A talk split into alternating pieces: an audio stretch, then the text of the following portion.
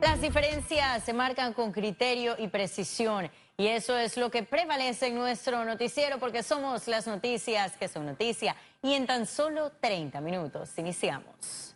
Este lunes venció el periodo de 10 días para la presentación de documentos para magistrados de la Corte Suprema de Justicia. La Comisión Especial Evaluadora ya está lista para analizar el perfil de los aspirantes, tomando en cuenta que el Pacto de Estado por la Justicia tiene restringido hacer recomendaciones. La ciudadanía va a poder eh, tener en, su poder eh, cuál ha sido el criterio de evaluación hecho por la Comisión Evaluadora. Y eh, de alguna forma el gabinete tendrá la presión popular de ser coherente con un informe que le presenta la comisión que ellos han designado. Los juristas esperan que el Ejecutivo designe magistrados con una trayectoria impecable para levantarle la imagen a la Corte en medio de escándalos por supuesta venta de fallos. El Pacto de Estado por la Justicia tiene eh, un gran peso sobre sus hombros, pero un peso que ellos seguramente han ejercido muy bien en todos estos años, pero a la hora de la hora... los presidentes pues no toman en cuenta lo que hicieron. Así. El presidente debe decir mándenme el mejor.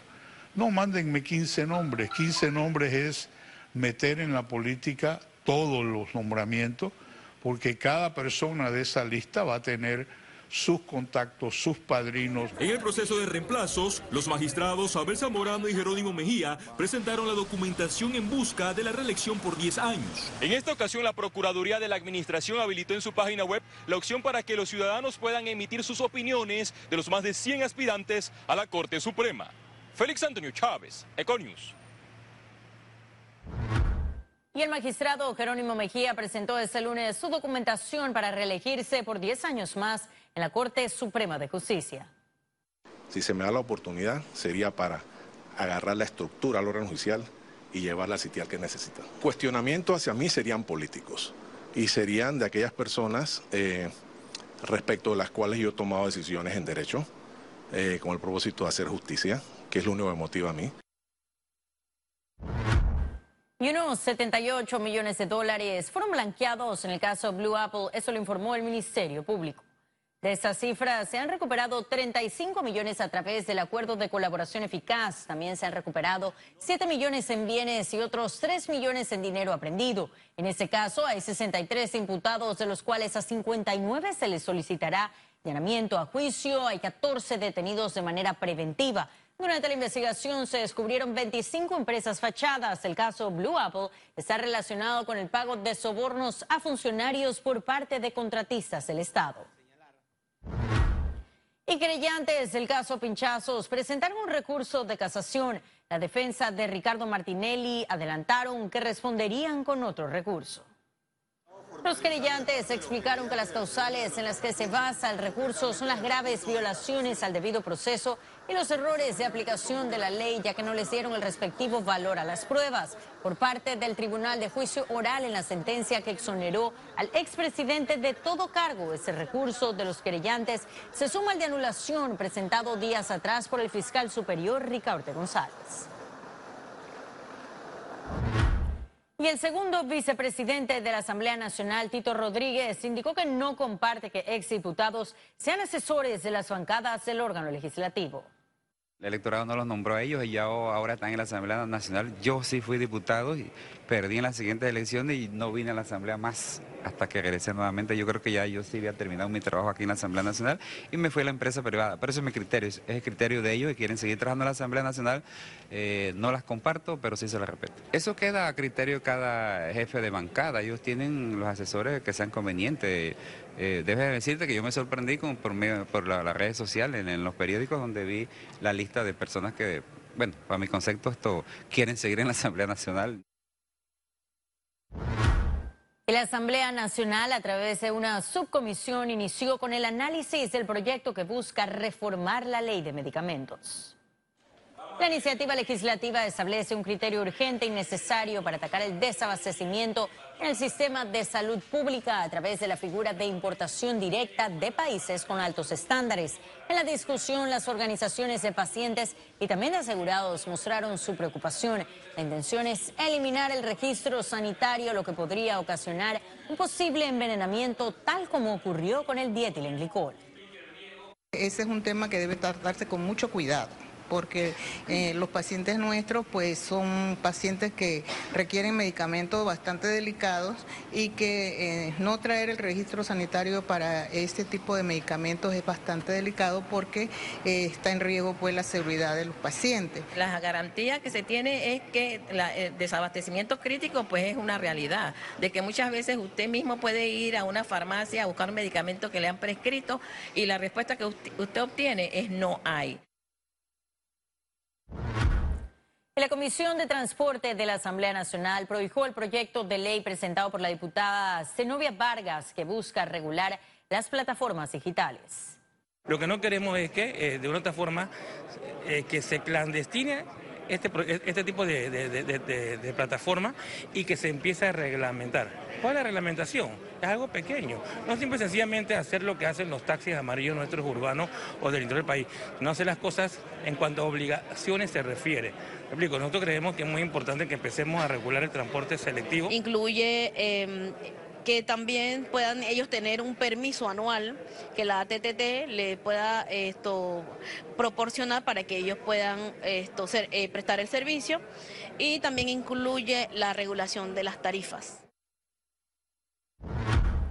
Y la pugna entre los transportistas crece en medio del proyecto de ley que busca regular las plataformas digitales.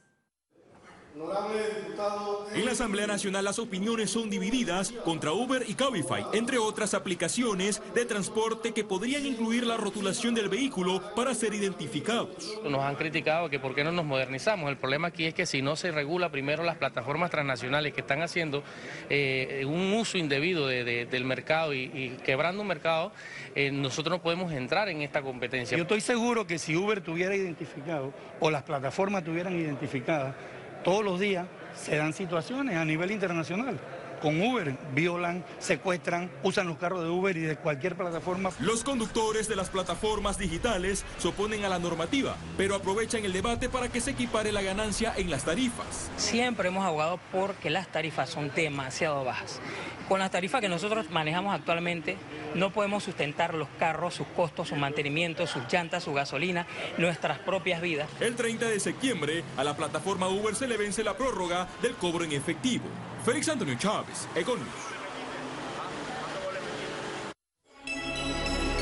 Economía. Expertos apuestan por un corredor logístico integrado en el país que pueda competir internacionalmente. Aquí le contamos. Panamá ya cuenta con un corredor logístico del Canal de Panamá. Sin embargo, a especialistas del sector les preocupa la falta de integración en materia logística. Si tú no tienes un corredor de logística que tú puedas mover con un camión varias, varios contenedores en ese día, y nada más que puedes mover uno porque ya sea que se trancó, porque tienes una, se, paralizó la, la conectividad, entonces estás haciendo que el costo de transporte sea muy caro. Que pues, en Panamá se mueven, por ejemplo, 7 millones de contenedores, pero esa carga no viene para Panamá, esa carga está transportándose. Si lo hacemos eficiente, en vez de tener 7, tenemos que tener 15, 20, 30 millones. La posición geográfica de Panamá siempre ha sido destacada como ventaja para el comercio, pero en esta época de innovación tecnológica el país está perdiendo oportunidades de ingresos por las vías del e-commerce. Así lo aseguró el expresidente del Consejo Empresarial Logístico, COEL, Daniel Izaza. Por ejemplo, hay, hay algunas de estas empresas que venden, que transportan o envían más de 60 mil paquetes diarios a Brasil desde China. Imagínense esa empresa puesta en Panamá. Demoran 30, 60 días desde China. Panamá, Brasil, eh, en menos de 24 horas vía aérea podemos tener esa mercancía en la mano de un consumidor en Brasil.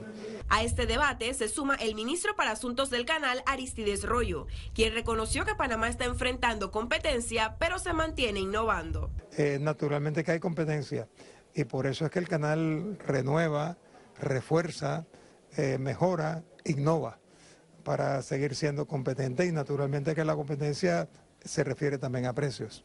Un corredor logístico es el sistema que une el mar y los puertos con carreteras y ferrocarriles, permitiendo conectar rápidamente la carga con su destino. Ciara Morris, Econews.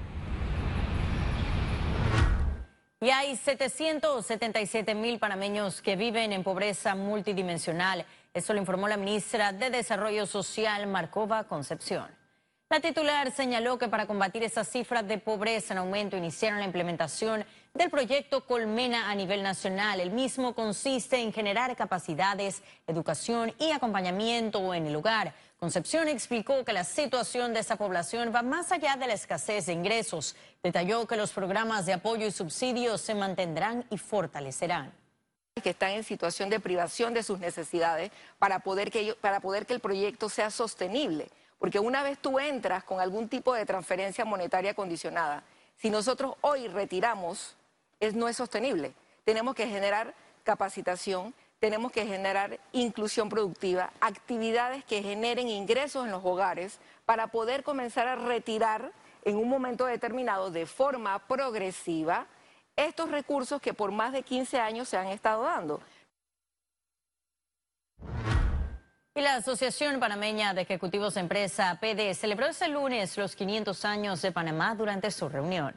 La Junta Directiva de ese gremio empresarial organizó un conversatorio en el que participaron como expositores el ministro para Asuntos del Canal, Aristides Rollo, el abogado Juan David Morgan y el historiador Omar Jaén Suárez. Ellos revivieron la historia de los inicios de Panamá y destacaron el papel de Pedro Arias Ávila y Vasco Núñez de Balboa en los inicios de nuestra ciudad. Además, durante el evento, la presidenta de la asociación, Mercedes Eleta de Brenes, entregó un reconocimiento a los miembros con mayor cantidad de años en el gremio y dio la bienvenida a los recién llegados. Y en breve estaremos de regreso con las notas internacionales. Pero recuerde, si no tiene oportunidad de vernos en pantalla, puede hacerlo en vivo desde su celular a través de una aplicación destinada a su comodidad. Y esa es Cable Onda Go. Solo descárguela y listo. No se vayan, que en breve regresamos con mucho más de la emisión de hoy de Econius. Ya volvemos.